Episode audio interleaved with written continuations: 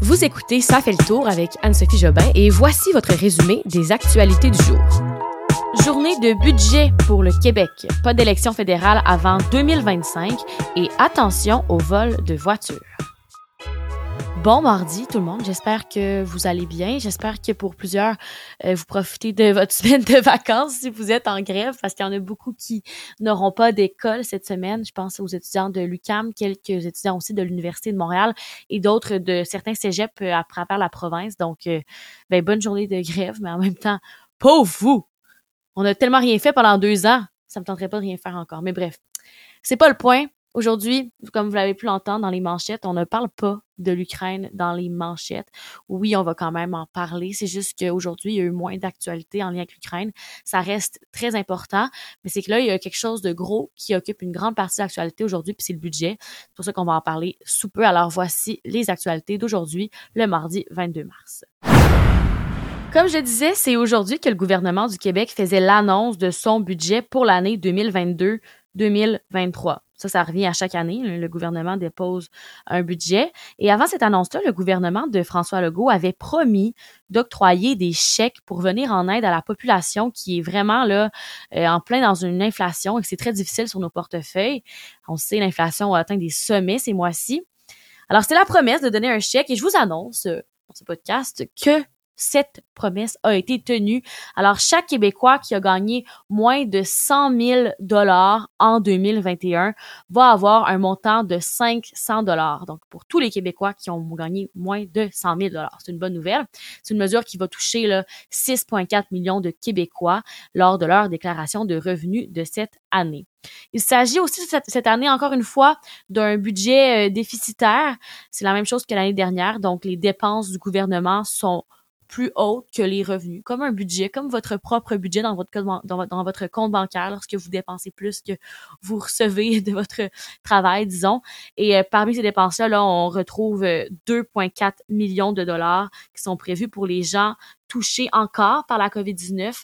Et tout simplement, là, si on a encore besoin, disons, de les tests de dépistage, la vaccination, on va avoir encore besoin d'argent. Donc, on se garde un 2,4 millions. Il y a aussi une provision de 2,5 millions de dollars pour la guerre en Ukraine. On ne sait jamais si ici, ça pourrait engendrer des coûts pour le Québec.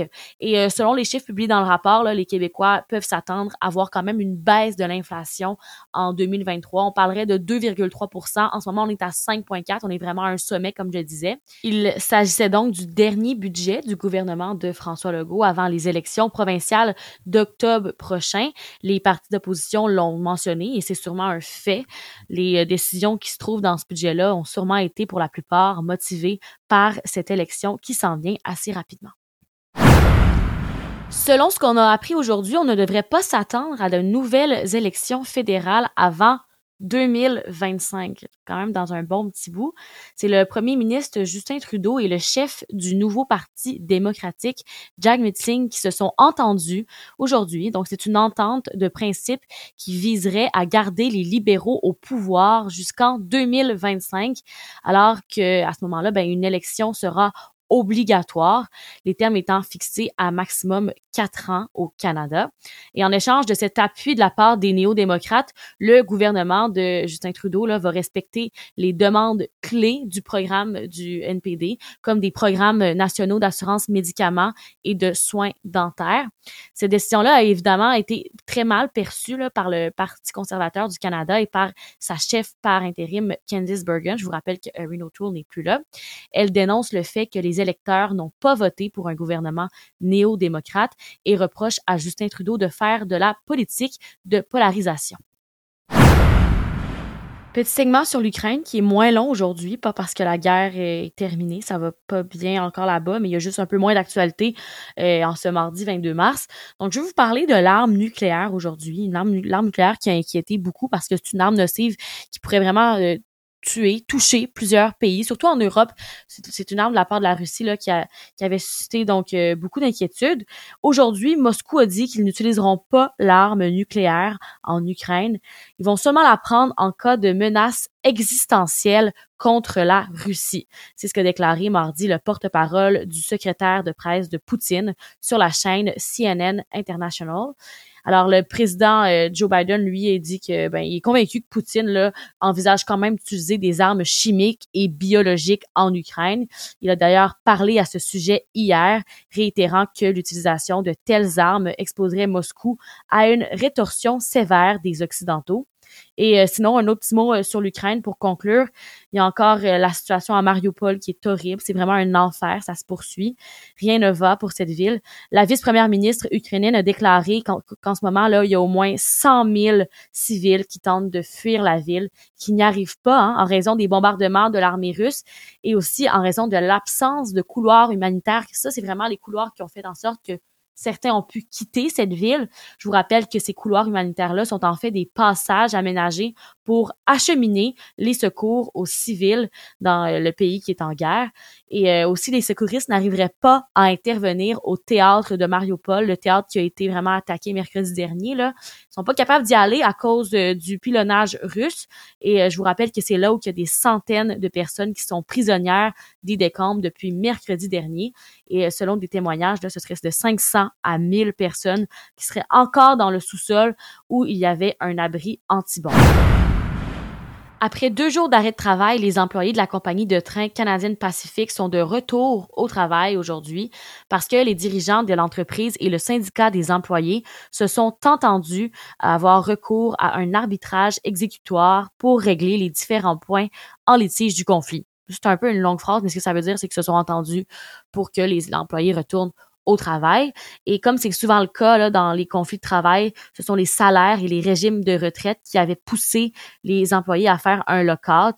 Ils se sont donc euh, regroupés et là, aujourd'hui, c'est 3000 employés syndiqués qui, qui ont retrouvé leur emploi là, à midi heure de Calgary. Il y a d'ailleurs une pression assez importante qui avait été mise sur le gouvernement Trudeau pour forcer ces employés-là à retourner au travail parce que la chaîne d'approvisionnement dans plusieurs secteurs était trop faible pour survivre à ces moyens de pression. À partir du 22 octobre prochain, Montréal va obtenir trois nouveaux indicatifs régionaux pour réussir à combler la demande pour de nouveaux numéros de téléphone. On sait en 2022, littéralement tout le monde possède un cellulaire, alors il y a de plus en plus de numéros de téléphone à créer. Donc, on a besoin de ce petit indicatif, comme le 418-514, pour avoir plus de numéros disponibles en banque. Alors, dans la région de Montréal, en plus du 514 et du 438, il va maintenant y avoir le 236. Et euh, en périphérie de Montréal, on ajoute le 354 et le 468 sera ajouté aux régions là, desservies présentement par le 819 et le 873. Malgré cela, les numéros de téléphone déjà existants ne verront aucun impact. Il s'agit simplement des nouveaux numéros. Donc, vous pouvez garder votre, conserver votre 514 qui est pour plusieurs sûrement très rare et précieux. Cinq suspects ont été arrêtés aujourd'hui pour avoir commis pas moins d'une trentaine de vols de véhicules depuis le mois de mai 2021 dans la grande région de Montréal. C'est pas la première fois qu'on entend parler de vols de voitures, hein, mais euh, la raison pour laquelle je tenais à vous en parler aujourd'hui, c'est parce que ces voleurs-là ont développé une toute nouvelle stratégie pour voler. Parfois, ils faisaient juste euh, viser des centres commerciaux, mais d'autres fois, ils installaient des GPS en dessous des véhicules et euh, les volaient une fois rendus à la maison et lorsque les gens étaient endormis. Les cinq hommes euh, visaient souvent des véhicules avec les plus grandes valeurs, donc des Jeeps, des Dodge Rams, bref, des voitures qui valent cher. Et plusieurs services de police ont été impliqués dans cette enquête puisque les vols ont été commis partout au Québec et même en Ontario. La valeur totale des vols tourne aux, alentours de 2 millions, quand même, 2 millions de dollars. Parmi les cinq accusés, deux d'entre eux demeureront détenus en attendant leur procès alors que trois d'entre eux ont été libérés sous condition. C'est même dans l'heure du petit tour dans le passé pour voir ce qui a marqué l'actualité en date d'aujourd'hui, donc un 22 mars. On retourne à un événement pas si lointain, soit en 2016, alors que trois attentats suicides font 32 morts et 316 blessés à l'aéroport de Bruxelles en Belgique. C'était donc le 22 mars 2016, une date qu'on se rappelle euh, pour plusieurs. Et euh, ça, c'était quelques mois seulement après les attentats en France qui avaient à leur tour fait plus d'une centaine de morts. Donc voilà, aujourd'hui, là, ça fait six ans. C'est tout pour les actualités du jour. On continue de suivre les nouvelles ensemble toute la semaine et on se retrouve demain pour notre prochain rendez-vous. Merci, bonne soirée.